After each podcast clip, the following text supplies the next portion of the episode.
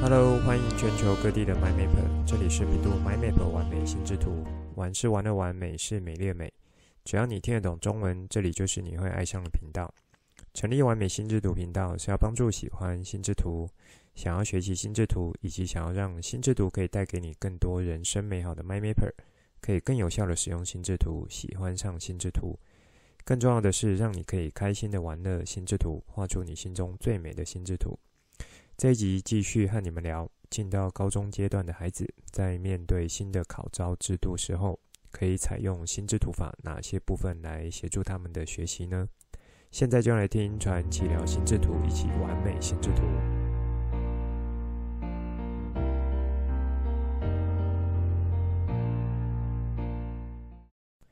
上一集节目播出后，一位固定听我节目的朋友和我聊。觉得现在的高中生要准备的事情和面对东西和以前是大大的不同，但同时呢，现在的高中生也多了很多以前我们没有的选项。某个角度来讲，当高中毕业要继续进到大学，在大学里面所提供的资源是比以往更加多元和丰富的。那在大学科系领域上的差异，我指的是学习领域的差异，也变得非常不一样。非常多元，和以前比较起来呢，可能以前就是单纯一个科系一种分类，那每一个科系之间有比较明显的界限，很好理解。例如在我念书的时候，我的科系背景是生物系，放在理学院之下。那同样在理学院的呢，就有化学系、生物系、数学系、物理系，大概就是属于基础科学的几个科系。后来毕业之后，隔了几年。那系上改名生命科学系，研究所的研究领域横跨的范围也变得非常多、非常广。那当然也有继续变深，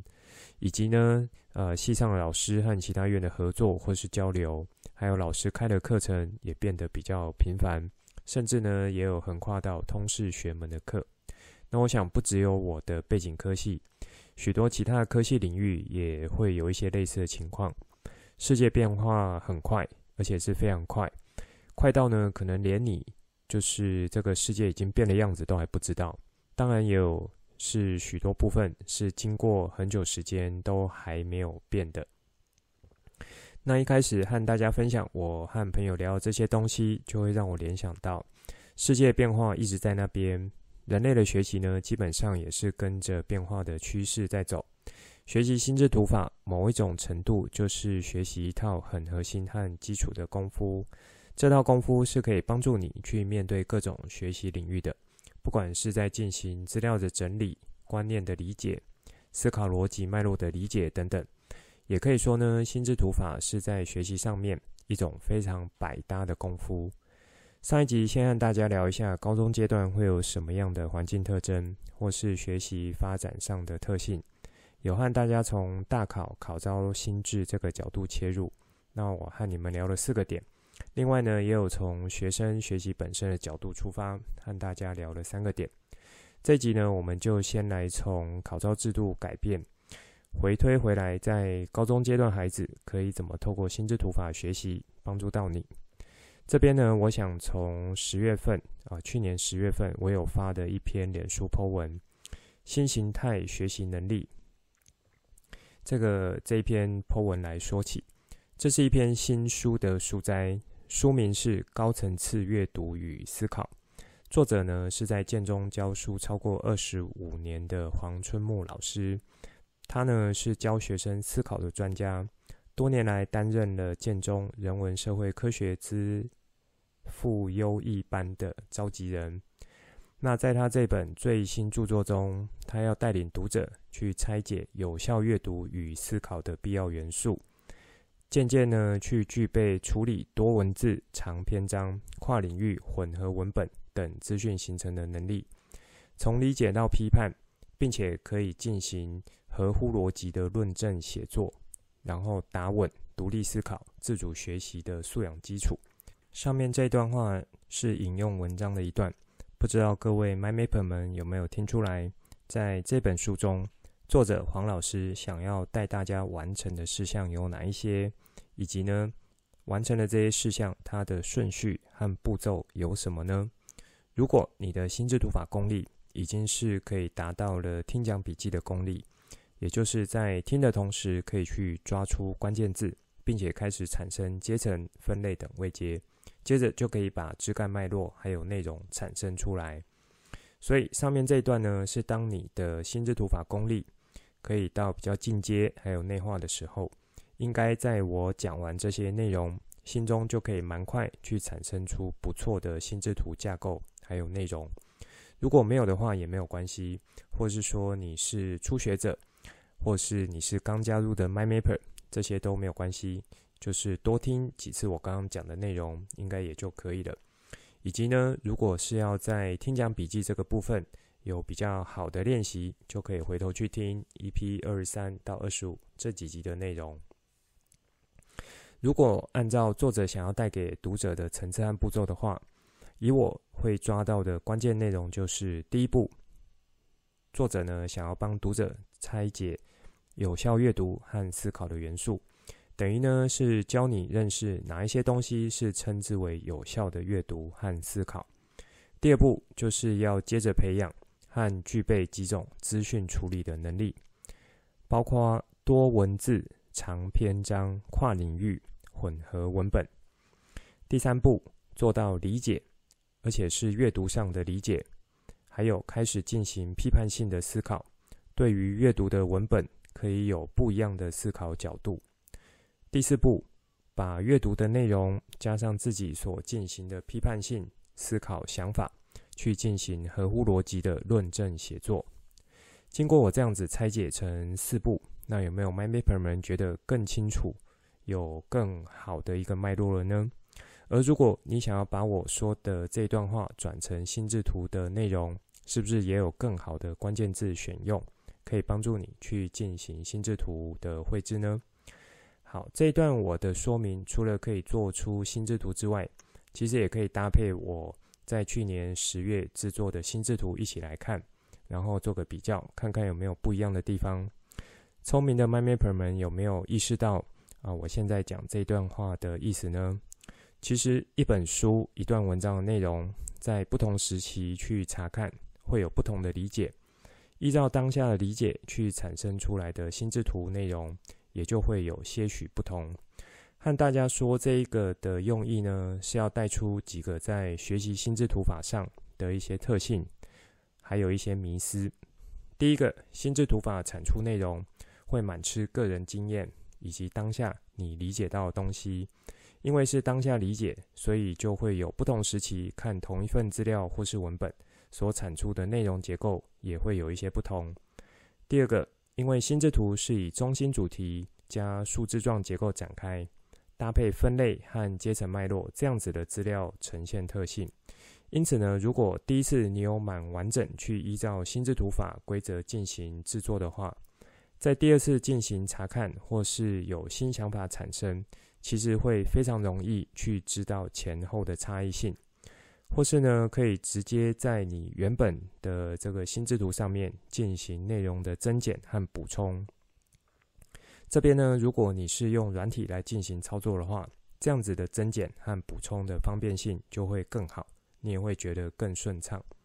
而如果你在第一次制作的时候，其实没有非常依照完整规则，就是心智图的完整规则，那么可能在第二次会产生几种状况。例如，当你想要进行补充的时候，不知道要在哪里去做补充，或是说，当你第二次看了文章之后，发现怎么和第一次整理的不同，那么到底是哪里有不同？因为第一次呢，并没有做到很好整理，所以在第二次的时候，你可能也会有一些思考或是想法上卡关的地方。第三个特点就是，如果你在第一次整理就蛮完整，第二次要查看或是要做再次比较的时候，会有一种更多的触发联想产生。还记得我有在很多次节目中提到，心智图法一个相对进阶的使用技巧，就是关联线和触发联想的思考能力训练。在之前的节目呢，我指的多半是在同一张的心智图去进行跨枝干的触发联想结果。那么在这里，我想要带到就是，如果你的心智图制作还有基础是够扎实的话。这种去跨不同心智图啊，不管是跨前后版本心智图，或是说跨有类似这个呃主题的心智图，那这样子的触发联想思考能力就会变得很强。这呢，其实也会让你的思考变得更加立体化、三 D。这也就是在这本书中，作者想要读者可以进行资讯处理的能力培养，以及呢，在之后可以达到阅读理解和批判思考这样子的一个阶段。说到这里，有没有觉得学习心智图法真的是可以一直的去使用它，还有套用它？那么可以发挥出它的功效呢，就是取决于你的基本功还有练习程度。很像我之前在节目中有提过蛮多次，心智图法就像我们的大脑魔法棒一样，也像是一把威力强大的武器，可是就只有一个扣板机的这个装置。那你能够使出魔法的强弱，或是说发挥出武器效能的关键呢，就是你大脑的思考力道。好，在这边做一些展开，最主要想和大家说，学习心智图法是可以用比较基本。或是比较表层方式去学，那么你也可以去多花一点时间把基础打稳，这样子你就可以用比较广、比较深的方式来去操作和执行。在这一则脸书 po 文的详细内容呢，我有放在节目当中，有兴趣的 MyMapper 们再去做查看，或者说你有想更深入的了解这本书的内容，可以去借或是买回家。我觉得呢，这本书是蛮好的，可以作为啊、要从现在开始，或是要培养未来人才所必须基础能力基础，一个蛮好的引导书籍。之后有机会，我再看看在节目中是不是要做一些书籍介绍，结合我的一些心智图整理内容，和大家来聊聊书。接着呢，我们来展开一下，从考招心智的角度来看，可以怎么利用心智图法学习。来进行辅助。上一集提到说，在高中学测的考招制度改变，以我观察到的有四个点，分别是素养精神的题型会越来越多；第二个是综合评量需要的能力，比如说阅读理解、分析推论、反思评价、语文表达等等；那第三个是融入生活情境，还有时事议题以及跨科跨领域这样子的一个角度。第四个呢，就是属于表达、写作能力展现这样子的角度。在上一集，我有先简单带到说，可以个别使用哪些基础技巧和练习操作。这里呢，就来接着和大家做做比较详细的说明。第一个是素养精神为导向的命题方式。素养精神的命题呢，在这几年，不管是学校补习班，或是新闻媒体、报章杂志，大概都会看到这个名词。那我相信，如果你的孩子正好是在这几年有接触到新课纲的，或是说你是关心教育发展的 MyMapper，或者说你本身就是目前在这个阶段的孩子，对于素养的理解应该是有越来越多、越来越深了。我觉得在这里有一点和心智图法的学习是有类似的，就是说对于定义的理解、规则的理解，就是啊、呃、上面说对素养的定义理解，或是这个相关的这个解释理解，好像蛮容易的。可是呢，真正要做到具备素养精神，或是具备素养能力，就不是说去理解这样子一个名词就好，或是说考试可以通过就好这么简单。所以，一样的心智图法的规则，其实不会太难懂，你也蛮好去做理解的。可是呢，你要真正能够使用出来，使用得好。而且还要让心智图可以帮助到你发挥出来，效果是强大的，那可就不是光去理解心智图是什么，心智图法规则是什么这么简单，而是要不断的呢去透过手绘方式和融入到日常思考活动方式来加以磨练，打下心智图法的基础。正好在前几天，我国中女儿有跟我说，他们资讯课老师。在这一周上电脑课的时候呢，要教他们去使用一个心智图软体。那想当然尔，我是在教心智图法的老师，听到关键字，自然就耳朵竖起来。诶，到底他们老师是要带给这群国中孩子什么样的心智图软体呢？那我就接着问啊，我女儿就说是 Gitmap，G I T M A P。我呢就趁这几天有空上网看了一下。觉得说，诶，这软体还算不错的。免费的功能就有蛮强大的这个呃涵盖了，只是呢，只能够画十个图。就是说，如果你是免费版本的话，你只能够产生十个心智图。再来，你就是要用付费的方式。如果说你要我去推荐哪一种心智图软体好用的话，其实我不太好去直接做推荐，避免有一些商业的嫌疑、利益嫌疑。那我就直接说我目前有在用的就好，因为呢，Gitmap 是后期才发展出来的。那我自己有好几套在使用了，也都蛮合用的，所以也就没有再去看这些比较后期发展出来的新软体。在我当时学心智图法的时候，那时候只有 Xmind、Mind Manager，还有一款是最贴近 Tony 先生的这个心智图法思考架构，称作 iMindMap。后来呢，iMindMap 整并到其他功能，成为 Aoa 这一套软体。也就是目前我在这个 Podcast 频道有做动态心智图分享，以及放在节目单的那一套软体。目前我自己还有在使用的就是旧版的 IMimap，然后 Aoa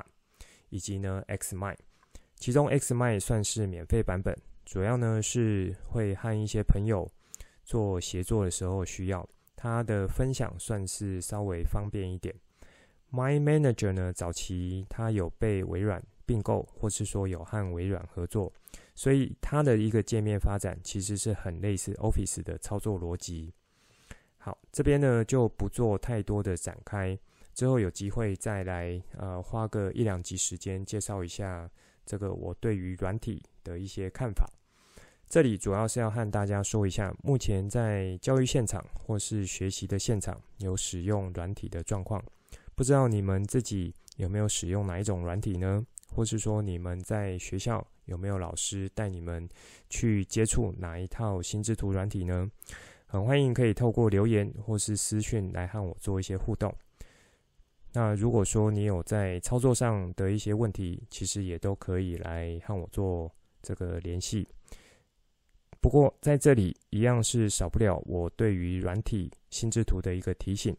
如果你是一路跟着学过来的 MyMapper 们，应该就知道我接下来要说什么了。新加入的 MyMapper 们呢，也稍微听一下。软体和手绘这两种心智图的制作，如果以初学者而言，我会蛮强烈建议你要从手绘心智图开始练习，而且要练习一段时间再进到软体的使用。原因呢，就是因为软体太方便了，也因为它太方便。以至于在用心智图法去训练思考这部分的一个功能，会呃因为你去使用软体而降低许多。而且如果你的完整规则还不够清楚，就去使用软体的话，那么很可能你在产生出来的心智图会有一些错误的地方，可是你自己却不知道，因为没有去依照比较完整规则制作心智图。所以这个心智图能够带来的效果也就不会那么好。所以呢，在那一天我就和我女儿说，因为你是有从手绘开始去学和练习，所以如果你听了老师教的东西，觉得有一些地方可以补充，就可以和你的同学去做一些分享。那你这也可以当做是前辈的一个角色，分享你的经验。因为很多时候可能就是有一个小点或是小技巧的调整。就会让你的心智图作品发挥出来的效果变得不一样。同时呢，我觉得资讯课老师安排这样子的一个课程，对我女儿或是对其他学生，也是一种很好的素养能力培养。因为你在学校可以学习到的知识技能，如果可以把它吸收成为真正的能力，帮助你在之后的学习阶段面临到困难和问题的时候，就可以把这项知识技能发挥出来，去。把你的呃面对问题解决掉，完成任务，那么这一项素养能力才是算真正的建立起来了。好，那回到心智图法在素养精神这里的一个切入角度，你就可以从阶层思考、分类技巧这几个面向来下手。阶层思考呢，包含了水平思考、垂直思考，也就是包含了思考的广度和深度，以及可以发挥联想能力、逻辑推演能力。这部分呢，训练如果做得好，对应到素养精神的发挥，那就是会呃算是学习经验的迁移了。当你的联想能力、推演能力、思考的广度和深度够的话，你其实是可以用已经学过的知识技能，帮助你去处理未知或是没有碰过的问题，然后提出一套合适的解决方法。这里包含上面有提到说心智图法的呃进阶技巧、关联线结构的使用以及触发联想的能力，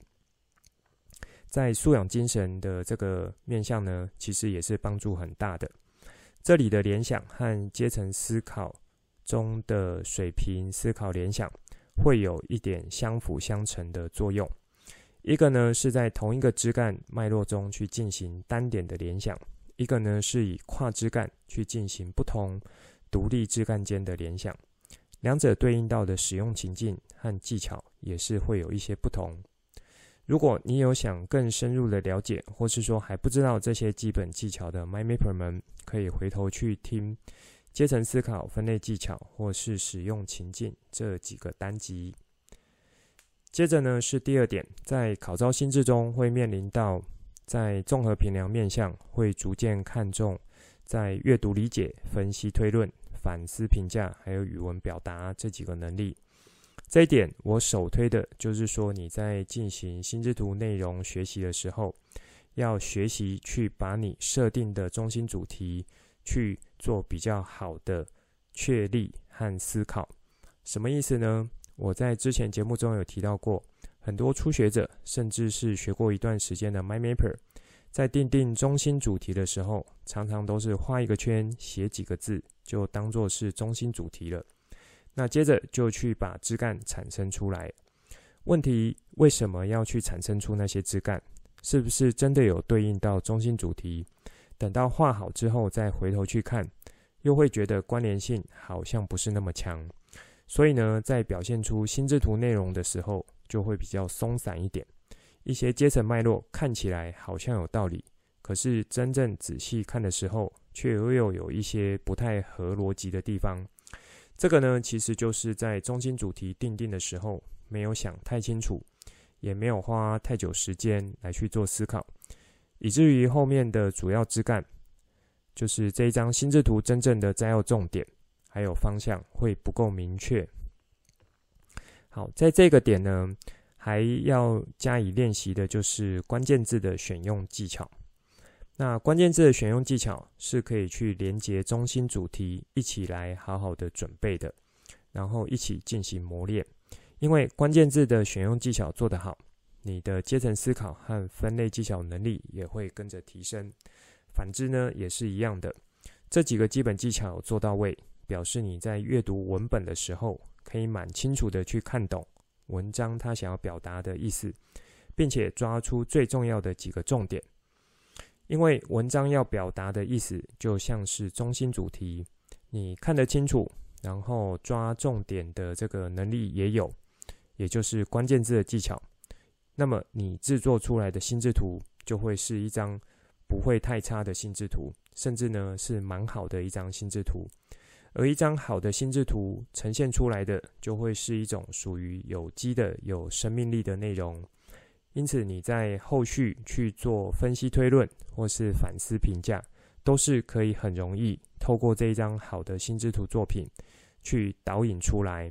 那当然也就包含了语文表达这几个面向。再来是第三个点，考招心智产生的一些方向改变，综合起来说，就是出题范围多了许多，会融入到生活情境、时事议题。跨科跨领域以及混合形态这几个面向，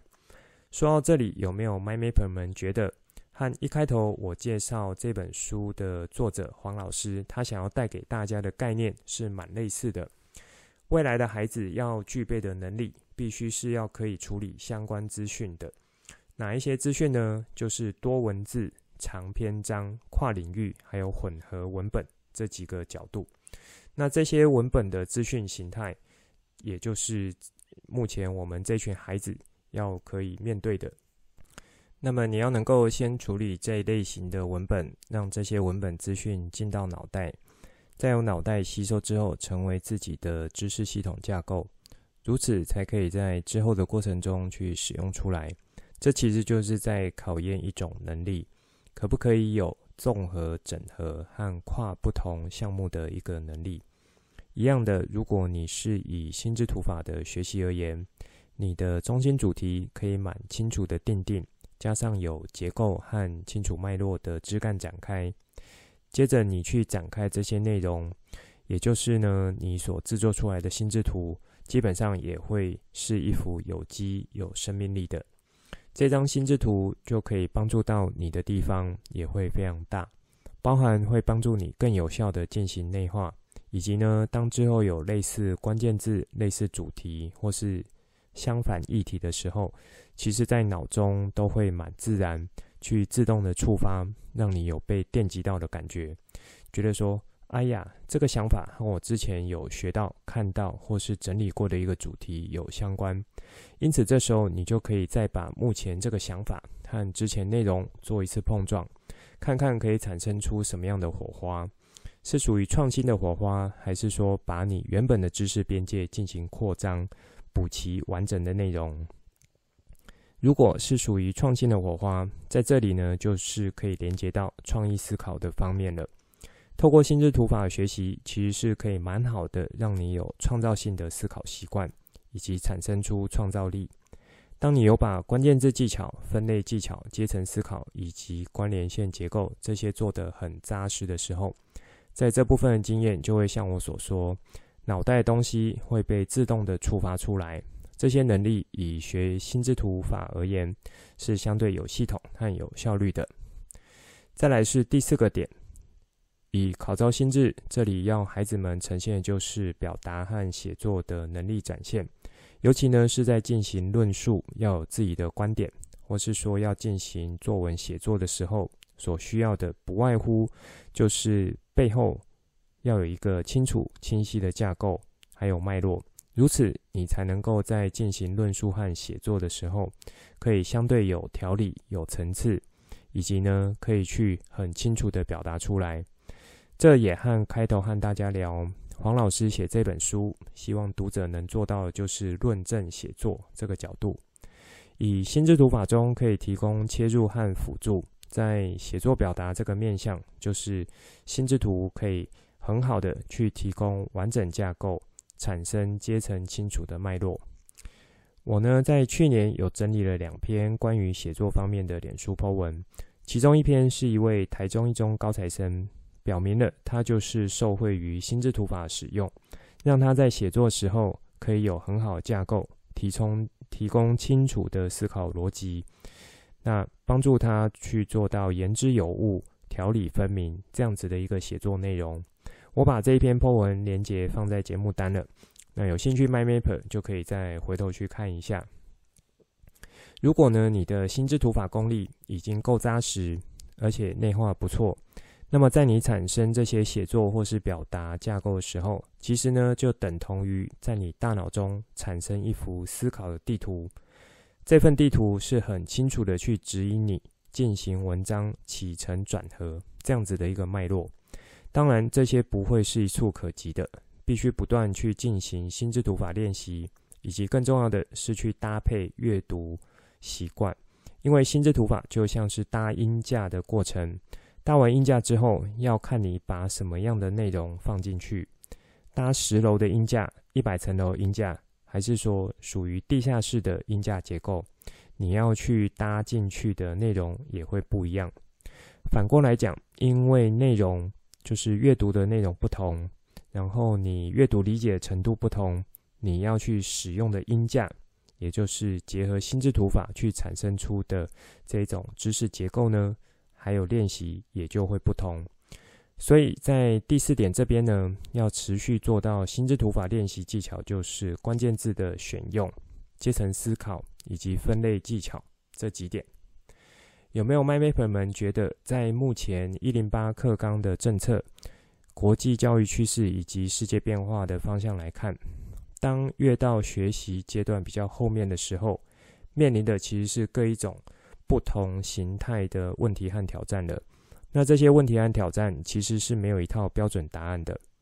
学习心智图法呢，就是一种可以帮助你用一种既有的知识架构系统，在面临新的挑战和问题的时候，可以蛮自然、蛮有效率的去产生出对应创新的解决方式。进到高中阶段，当你已经学会了心智图法基础之后，就是以综合运用形态方式来去操作，也就是把拆解动作、分解动作和基本技巧。以一种综合操作方式去用出来，可能这一次用的是关键字技巧比较多，分类技巧用的比较少。下一个主题呢，是阶层思考的比例占比较多，图像技巧的使用也不少。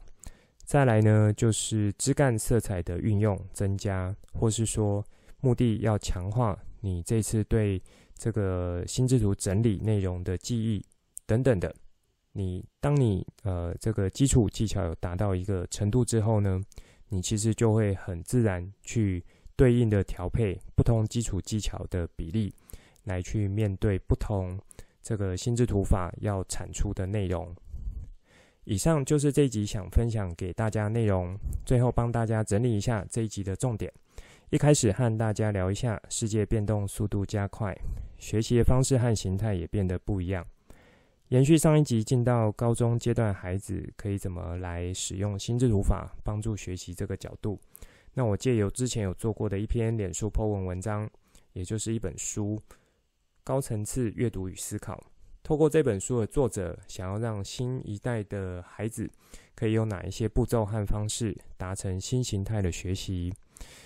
那么他提到说，必须要先具备可以处理不同资讯的能力，也就是多文字、长篇章、跨领域、混合文本这些资讯。再来呢，是要做到阅读理解和批判性思考，以及产生出创意性的思考。最后呢，去进行合乎逻辑的论证写作，加以表达观点。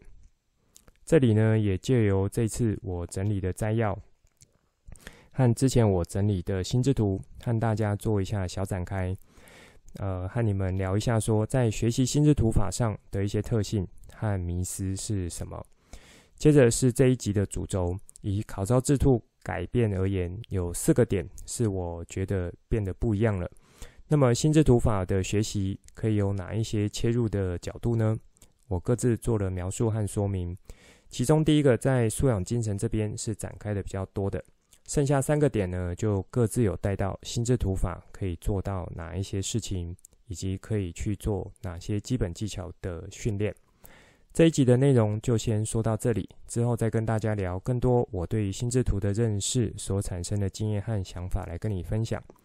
带你一起重新认识心智图，一起喜欢上心智图。希望你会喜欢今天的节目。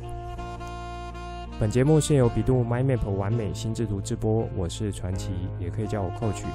欢迎你听了之后有什么新的想法与角度，可以跟我互动，画出心智图或是留言来跟我分享。节目当中附上官网、脸书还有 LINE 社群资料，以及这一集我想和你分享的心智图作品。欢迎随时透过这些地方来和我做互动。如果你也喜欢这个频道，觉得我分享内容对你有帮助，也觉得对你的亲朋好友有帮助，记得帮我订阅、给爱心，把这个频道分享出去，邀请他们一起来享受心智图的美好。我们下次见，拜拜。